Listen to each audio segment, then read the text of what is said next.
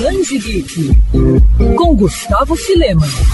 Até o dia 25 de novembro, quem utilizar a plataforma Waze vai poder passar por uma experiência fantasmagórica. Para divulgar o novo filme da franquia Caça Fantasmas, Ghostbusters Mais Além, uma ação da plataforma em parceria com a Sony vai possibilitar o motorista modificar o carro usado no mapa para que ele se torne o Ecto-1, o famoso carro da franquia. Além disso, o aplicativo também vai mostrar os cinemas mais próximos com a sessão do longa, que estreou no último dia 18. Com direção de Jason Reitman, Ghostbusters Mais Além mostra um grupo de crianças descobrindo sua conexão com caça-fantasmas originais e o legado secreto que o avô dos meninos deixou para trás. Quer ouvir essa coluna novamente?